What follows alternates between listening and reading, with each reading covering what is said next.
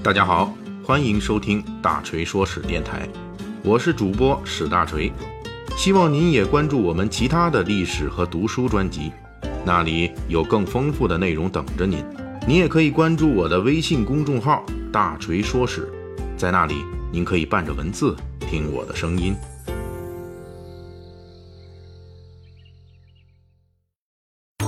今天这一回《水浒解密》啊，大锤为大家讲述几位在《水浒传》中隐藏很深的，但是又大有来头的龙套之王。一说起龙套，列位看官听友可能会想到香港无线电视，也就是 TVB 中的龙套们，其实现在也叫打酱油的。这些人呢，往往在 TVB 的各类电视剧中高强度出没，就像1983年版 TVB 电视剧《射雕英雄传》中。如今大名鼎鼎的周星驰就在里面跑了三次龙套，分别饰演宋兵乙被梅超风九阴白骨爪抓死的试验品甲以及平民甲。当然，大锤这次要讲的是《水浒传》中的龙套之王，也就是一直以龙套面目出现的，像周星驰这种厚积薄发成大器的，我们就不讨论了。大锤所要说的《水浒龙套之王》。实际类似于 TVB 的许绍雄、罗兰这些人，他们在大量电视剧中通过龙套角色在观众这边混了个脸熟，而日复一日的各类型表演也最终磨练出了他们的戏骨功力。当然，既然号称是龙套之王，就不止于在《水浒传》中出没。这些在《水浒传》中活灵活现的龙套们，其实还在宋元明清的各类戏剧、小说等文学和文艺作品中反复出现。而且他们特别之处在于，无论是身处英雄史诗《水浒传》，还是在爱情长篇《长生殿》中，他们在不同的文学作品中仍旧从事的是同一职业，这才成就了他们“龙套之王”的美誉。这第一位这样的龙套之王，就是大锤上一回讲到的银梅王婆。这位王婆虽然在《水浒传》武松杀嫂情节中大放异彩。但是其实他在《水浒传》中出现了三次，跟1983年版《射雕英雄传》中的周星驰出没次数差不多。第一次出现在陆虞侯设计欺骗豹子头林冲老婆离家出门时，林冲老婆请隔壁的王婆负责看家。第二次，则是在及时雨宋江利用身为押司之便为晁盖等人通风报信儿的时候，这个王婆来找宋江。他把阎婆惜介绍给了宋江，后来成了阎婆惜嫁给宋江做外宅的引荐人。书中第三次出现的王婆，才是被西门庆勾引潘金莲的中间人。这三位王婆不是同一个人，分别居住在汴梁、郓城还有阳谷县，但是他们却的确在扮演着同一类人，那就是邻居兼执媒人。王婆这个角色。在宋元时代开始的画本和后续的戏剧小说中大量出现，而且都是干的媒婆工作。细致划分还可以分为给好人介绍对象的好媒人和给奸人介绍同伴的坏媒人两类。这个王婆在文学作品中出现的概率非常之高，高到在明朝就有人总结过，故事里但凡是做媒的，都是叫做王婆。第二位在《水浒传》中惊鸿一现的龙套之王。就是在古上骚石谦儿盗窃金枪将徐宁的祖传家宝宝甲的时候，徐宁家里出现了两个丫鬟梅香。这段情节是这样的：石谦儿藏身在徐宁家的房梁上，看到两个丫鬟梅香早起服侍徐宁饮食起居。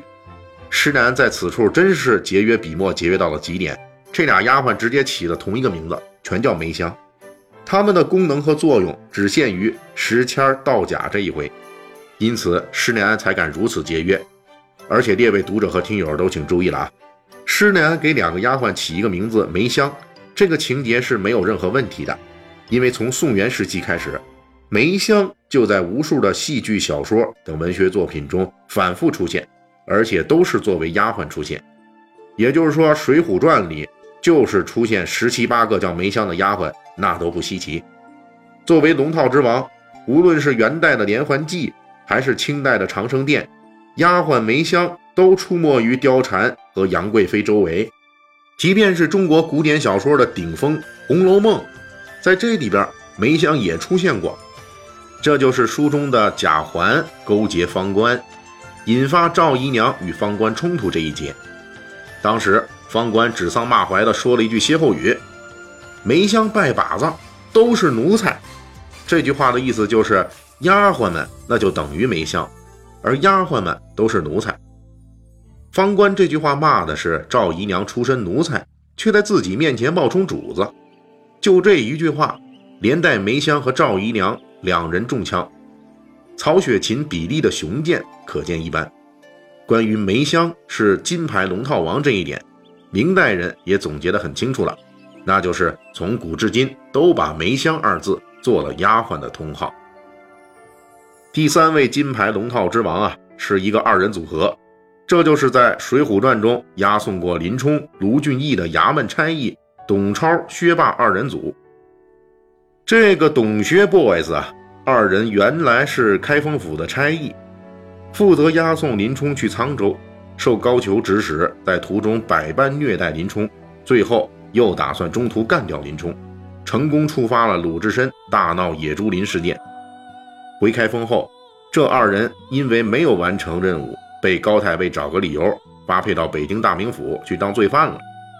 不过在大名府，因为长官梁中书看中这俩人。于是跟杨志一样脱离了罪犯的身份。后来这俩人又负责押解卢俊义去沙门岛，结果又受了卢俊义管家李固的贿赂，在途中要干掉卢俊义，反被浪子燕青击毙。董超、薛霸这俩人啊，作为金牌龙套王，在《水浒传》中有自己的完整故事。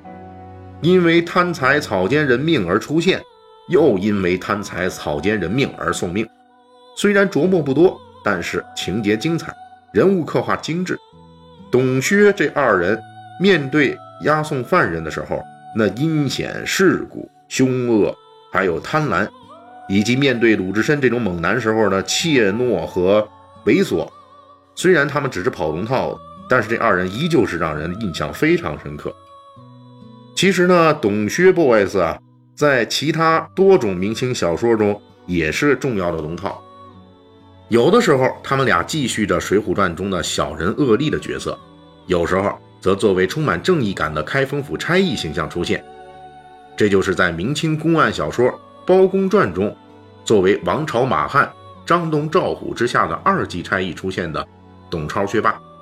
他俩每每在包公干掉坏人时，充当正义的使者。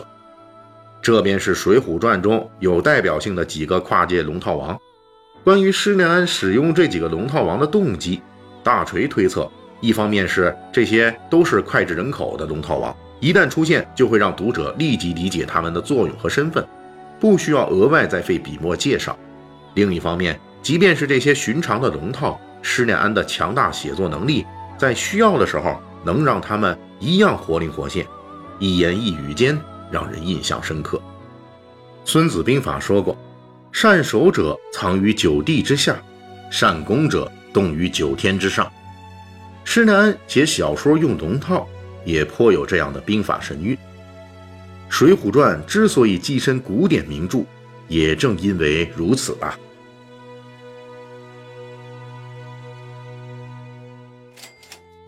感谢大家的收听和对大锤一如既往的厚爱。如果您手头富裕呢，可以给我打个赏。咱一亿不嫌多，十万不嫌少，好让大锤早日实现人生的小目标。